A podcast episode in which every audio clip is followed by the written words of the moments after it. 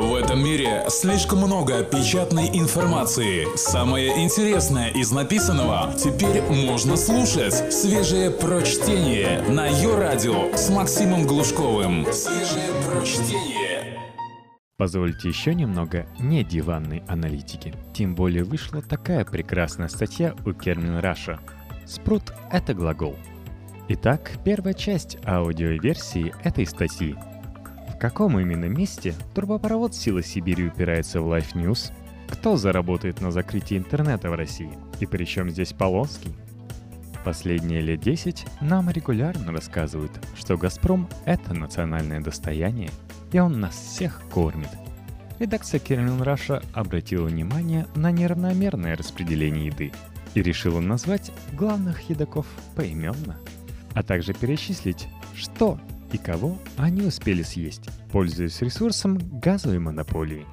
Китайский контракт. В последнее время провластные СМИ много писали о триумфальном подписании Путиным газового контракта с Китаем.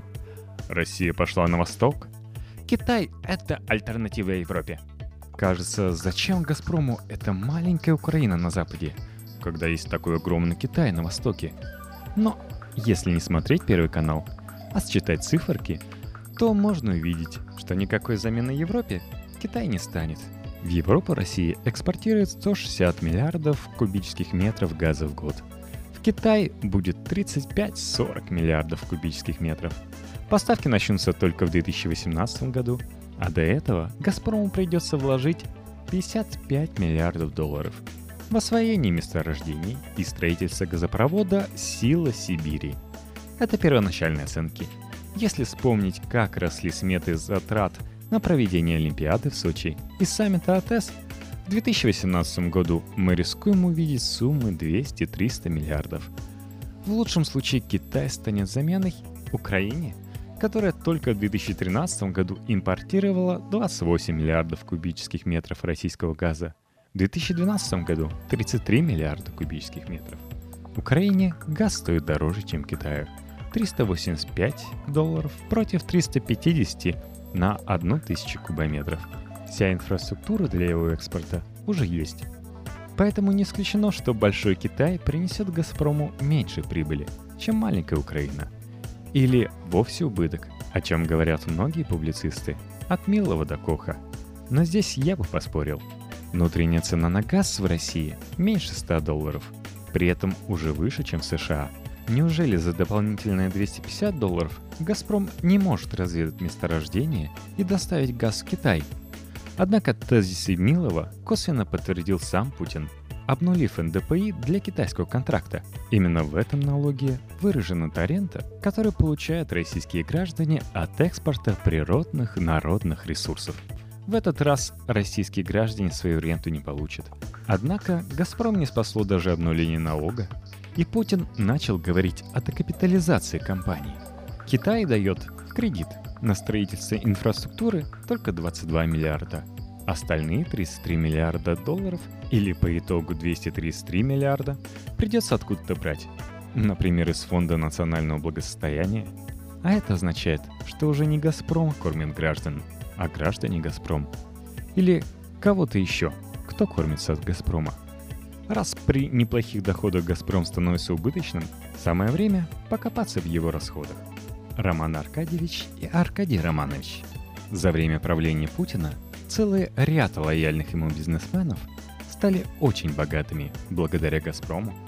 Это Абрамович, у которого в 2005 году «Газпром» за 13 миллиардов долларов купил компанию «Сибнефть», которую он сам в 1996 году приобрел на залоговом аукционе всего за 100 миллионов долларов. Под эту сделку «Газпром» взял кредит у синдиката западных банков на 12 миллиардов долларов, тем самым увеличив свою долговую нагрузку. С урегулирования конфликта между старым руководством «Газпрома» и новой путинской командой во главе с Алексеем Миллером начал свой путь к статусу самого богатого бизнесмена России Алишер Усманов. Но особняком стоят два клана – с помощью средств, выкачанных из газовой монополии, они запустили руки в самые отдаленные уголки российской экономики. Только свежее прочтение на Йо-Радио. Итак, Спрут-1. Братья Ковальчуки. Была такая песня, в которой рэпер Noise MC жаловался на качество отечественного телевидения. Из окна гостиничного номера ему стоило бы выбросить телек на Мерседес Юрия Ковальчука. Именно он отвечает за все то, что мы видим на экране. Старый друг Путина контролирует примерно все большие телеканалы в стране. Первый канал, РЕН-ТВ, СТС, НТВ, ТНТ и Петербург пятый канал. Проще сказать, какие федеральные каналы не принадлежат Ковальчуку. Это каналы группы ВГЗРК, которые напрямую владеет государство, возглавляемое другом Ковальчука Владимиром Путиным. Вот такая у нас напряженная конкуренция на медиа-рынке. Когда кто-нибудь начнет рассказывать, как в 90-х ужасные олигархи Гусинский и Березовский контролировали ведущие каналы страны, расскажите ему про Юрия Ковальчука – пусть снова напугается. На последней большой пресс-конференции один из журналистов хотел задать Путину вопрос, как так получилось, что его друг получил контроль над всем телевидением? Но вопрос забанила пресс-служба. Не исключено, что Путин нашелся бы, что ответить, потому что Ковальчук владеет каналами довольно хитро. Непрофильные активы. В 2004 году «Газпром» решил избавиться от одного из непрофильных активов – страховой компании «Сагаз». Когда начали обсуждать возможного стратегического инвестора, Путин дал Генри Форда и сказал, что инвестором может быть любая компания при условии, что это компания Банк России. Его либеральные подчиненные Греф и Шаронов удивились, но предпочли не вынимать изо рта оказавшийся там странный предмет. Сделки с Агазом позавидовали бы организаторы залоговых аукционов – Ковальчук купил компанию за 1,7 миллиарда рублей, около 60 миллионов долларов. Следующие два с половиной года компания принесла новым акционерам 7,5 миллиардов рублей чистой прибыли. Почти в пять раз больше стоимости покупки. Для сравнения, Абрамович с Березовским купили Сибнефть на залоговом аукционе в 1996 году за 100 миллионов долларов. Прибыль компании в первые два года не превысила этой суммы. Доходы Сагаза так резко выросли, потому что Юрий Ковальчук всегда умел положить в сделку самый ценный на российском рынке актив – административный ресурс. Клиентами Сагаза помимо «Газпрома» сразу стало множество госкомпаний и олигархических групп – от РЖД до Росэнергоатома и Евраза. Сагаз превратился в самую динамично растущую страховую компанию России. Однако – даже столь выгодная покупка меркнет на фоне приобретения управляющей компании «Лидер». Чем уникальна эта сделка? Представьте, что вы покупаете маленькую матрешку, внутри которой находится несколько огромных матрешек. Физическом мире это невозможно, но возможно в финансовом. Точнее, в специфическом финансовом мире путинского госкапитализма для друзей. Ковальчук купил УК-лидер в 2006 году всего за 880 миллионов рублей, 33 миллиона долларов. Уже в следующем году чистая прибыль лидера составила 1,2 миллиарда рублей. Но главное, внутри хоть и очень прибыльной, но довольно маленькой матрешки оказалась куча матрешек, поражавших своими размерами. УК-лидер управляла Газфондом, в котором лежали пенсионные накопления сотрудников «Газпрома», в свою очередь, Газфонд и некое ООО «Новфинтех» совместно владеют контрольным пакетом Газпромбанка. Это третий по активам банк в стране. Больше него только Сбербанк и ВТБ. Акции Газпромбанка, принадлежащие этим компаниям, находятся в доверительном управлении у Калидер. Газпромбанк, а не сам Газпром, как многие думают, в свою очередь владеет Газпром Медиа – «Газпром Медиа» — это крупнейший медиахолдинг страны, в который входит телеканалы НТВ и ТНТ, спутниковое телевидение НТВ+, кабельная сеть Триколор ТВ, радиостанция «Эхо Москвы», Сити FM, Relax FM, Детское радио, Comedy радио, Comedy Club Production, издательский дом «7 дней», а также второй по размерам на российском телерынке продавец рекламы. Это не все — но мы замучились перечислять. А, недавно «Газпром Медиа» купил у Владимира Потанина компанию «Профмедиа», и под контролем Юрия Ковальчука оказалась еще целая пачка телеканалов и радиостанций. Телеканалы «Дважды два», ТВ-3, «Пятница», радио Авторадио, радио Energy, радио Романтика, Юмор ФМ, кинокомпания Центр Партнершип. Матрешка Газпромбанка оказалась настолько большой, что в ней еще осталось место для крупнейшей нефтехимической компании страны Сибур, флагмана атомной промышленности «Атомстройэкспорт» и объединенных машиностроительных заводов. Свежие прочтение. Максим Глушков. Ее радио. И снова федеральный. Особенность бизнеса Юрия Ковальчука заключается в том, что он может платить за покупки чужими деньгами. В 2005 году администрация северной столицы решила продать ТРК «Петербург». У этого канала довольно печальная история.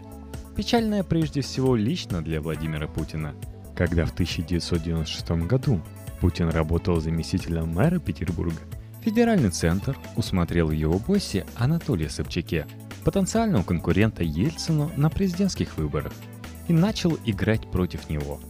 ТРК «Петербург» в то время был федеральным каналом, и первым делом Собчака лишили медиаресурса, отдав кнопку питерцев Лужковскому ТВЦ. Собчак выборы проиграл. Грустный Путин пожил пару месяцев на даче с собакой, а потом собрал вещи и уехал в Москву. В следующие годы ТРК «Петербург» продолжил влачить жалкое существование оригинального канала. Пятый купили структуры Банка «Россия», скорее всего заплатив за него деньгами новых акционеров банка – Северстали и Сургутнефтьгаза. В декабре 2003 года Северсталь купила 8,8% акций России за 600 миллионов рублей, оценив его стоимость в 11,5 капиталов. Даже на пике в 2007-2008 годах редко кто платил за банки больше 5 капиталов. Но Россия – особый случай – Северсталь верила в особые перспективы этого актива и не прогадала. Россия купила жалкий, никому не нужный канал за 25 миллионов долларов. И тут пятому каналу поперла удача. Почти сразу был объявлен конкурс, на котором разыграли частоты в 43 регионах страны. Конкурентами пятого были еще не принадлежавшие тогда Ковальчуку, РЕН-ТВ и СТС, а также «Звезда» и детское телевидение. Но они конкурс проиграли – Затем Пятый канал получил еще 30 частот, после чего Путин подписал указ о присвоении ему статуса общероссийского, согласно которому ему полагалось финансирование из госбюджета 40 миллионов долларов в год, а купили, напомним, за 25. Маркиз Карабас. В последующие годы Юрий Ковальчук получил контроль над РЕН-ТВ, первым и холдингом СТС, в котором кроме одноименного канала входит еще Перец и Домашний. За четверть СТС Ковальчук смог заплатить Альфе 1 миллиард долларов. Благо в тот момент уже много лет управлял около газпромовскими финансовыми структурами. Кроме телеканалов, он также купил «Известия» и Life News. Есть вероятность, что под контроль на Ковальчуку и «Комсомольская правда». В совете директоров сидят его люди. Ковальчук контролирует не только сами каналы, но и их доходы – в 2011 году он приобрел рекламное агентство Video International, доля которого на рынке телерекламы до 2010 года составляла 70%. Затем специально против ВИ был принят антимонопольный закон, ограничивший долю продавцов на рынке рекламы 35%. Но агентство нашло способ обойти его, подписав с каналами договоры на консалтинг. Консультации были настолько ценными, что каналы платили агентству по 12% своей рекламной выручки. Всего за несколько лет российский медиарынок стал напоминать сказку «Кот в сапогах». А кому принадлежит этот канал с охватом 100 миллионов россиян? Маркизу Карабасу. А это чья газета тиражом 2 миллиона экземпляров? Маркиза Карабаса. А эти два сейлхауса, которые контролируют 98% рекламного рынка? Ты тупой? Сказочные истории Ковальчука в сапогах – входит агентство Михайлов партнеры. Михайлов оказывает пиар-поддержку большинству проектов олигарха, а также его партнера по кооперативу «Озеро» Якунина. Основатель и многолетний руководитель агентства, супружеская пара Сергей Михайлов и Юлиана Слащева заняли стратегические для медиамагната высоты в российских медиа. Несмотря на то, что Ковальчук владеет лишь блокирующим пакетом СТС в 25%, он каким-то образом смог назначить генеральным директором компании очень лояльную себе Юлиану Слащеву. У Юлианы отсутствовал опыт управления не только телевидением, но и публичными компаниями. Поэтому первый разговор с инвесторами закончился сильным падением акций. Но это не помешало ей сохранить пост. СТС – чисто развлекательный медиахолдинг, но все равно имеет доступ к телевизорам миллионов граждан. Поэтому контролировать его важно политически. В то же время СТС считается одной из самых грамотно организованных и прозрачных компаний на российском телерынке. Постоянно генерит поток кэша, демонстрирует прибыль и платит дивиденды акционерам. Юрию Ковальчуку это помогает совмещать приятное для него с полезным для Владимира Путина. История с Первым каналом прямо противоположная. В 2012 году Сергей Михайлов из тех самых Михайловы партнеры возглавил и Тартас. Двумя годами ранее Юрий Ковальчук официально приобрел у Романа Абрамовича 25% акций Первого канала. Всего Абрамовичу на тот момент принадлежало 49% акций. Ранее он выкупил их у сбежавшего из России Березовского. Однако, некоторые источники утверждают, что Абрамович продал Ковальчуку все 49%. Кто-то скажет, подумаешь, Ковальчуку принадлежит 49% канала, но остальные-то 51% государства – и будет прав, но только формально. Государство, в свою очередь, владеет Первым каналом через три юридических лица. Росимущество 38,9%, в ГУП Телевизионный технический центр 3%, в ГУП и Тартас 9,1%. Сидящим во главе ТАССа преданным Михайловым, чье агентство Ковальчук с друзьями и сыновьями долгие годы снабжал заказами – Юрий Валентинович фактически контролирует 58,1% акций ведущего телеканала в стране. К тому же никто не мешает Сергею Михайлову, как гендиректору ТАССа, однажды продать Юрию Ковальчуку 1% акций Первого канала. Или передать ТАССовские акции в управление УК-лидер. Налетайте! Налетайте! Только на ее радио свежее прочтение. Будучи формальным владельцем первого и контролируя его доходы через Video International, Ковальчук не контролирует расходы телеканала. Это является источником серьезной напряженности. Начнем с того, что за 25% первого Ковальчук официально заплатил 150 миллионов долларов. То есть самый популярный российский канал был оценен в 600 миллионов долларов – в это же самое время капитализация группы СТС на Нью-Йоркской бирже составляла 3,5 миллиарда долларов. Хотя ее каналы имеют меньший охват и генерируют меньше доходов. Дело в том, что СТС прибыльный, а первый – убыточный. Причиной этой убыточности Ковальчук считает гендиректора канала Константина Эрнста. Большую часть программ для первого делает студия «Красный квадрат», который принадлежал, в свою очередь, супруге Константина Эрнста, Ларисе Синельчиковой. И Ковальчук подозревал, что стоимость этих программ сильно завышена. Одна коррупция столкнулась с другой, и внутривидовая борьба, как обычно, оказалась острее межвидовой. Важно понимать, с каким настроением Ковальчук покупал первый. С одной стороны, эта транзакция – переход собственности на самый электорально значимый российский телеканал от лояльного Путина олигарху к суперлояльному. Но Ковальчук ожидал, что вместе с выполнением важной политической миссии он получит надежный генератор кэша. Несмотря на близость к Путину и огромное количество активов, у Юрия Валентиновича никогда не было простого и надежного источника денег, как нефтегаз и телеком – Финансовый бизнес – это постоянные схемы и махинации. В общем, сплошная головная боль. Первый канал должен был стать долгожданным, простым и понятным кэшегенератором. То, что красный квадрат оказался черным, и не квадратом, а дырой, в которой пропадает его кэш, сбесило Ковальчука. По словам инсайдеров отрасли, между ним и Эрнстом произошел жесткий разговор. Ковальчук пригрозил, что если в красный квадрат будет уходить слишком много денег, бывший ученый-физик растворит тело талантливого телепродюсера в водах Москвы-реки. В путинском капитализме формальная собственность давно заменена сложной системой неформальных договоренностей. Ковальчук может поставить Ильяну Слащеву, не имея контрольного пакета, но не может убрать Эрнста, имея контрольный, потому что у Эрнста персональные отношения с Путиным. Он делал лично для него много вещей. От увольнения Доренко в 2000-м до организации церемонии открытия и закрытия Олимпиады в Сочи. Да и в Банке Россия, который играет роль одного из общаков путинской группировки, у Юрия Ковальчука нет контрольного пакета. У него около 40%. Еще 10% у другого члена кооператива «Озеро» Николая Шамалова. Также пакеты России есть у Тинченко, Северстали и Сургутнефтегаза. Когда-то акционерами банка были Фурсенко и Якунин. Ковальчук – что-то вроде управляющего партнера в бизнесе, который принадлежит коллективному или неколлективному Путину – Поэтому не Ковальчук русский Мердок, а Путин русский Берлускони. Престарелый мачо с пластикой, возглавляющий исполнительную власть и владеющий огромной финансово-медийной империей. Правда, Путин еще и русский Рокфеллер, и русский Гитлер до 1939 года, и еще много кто.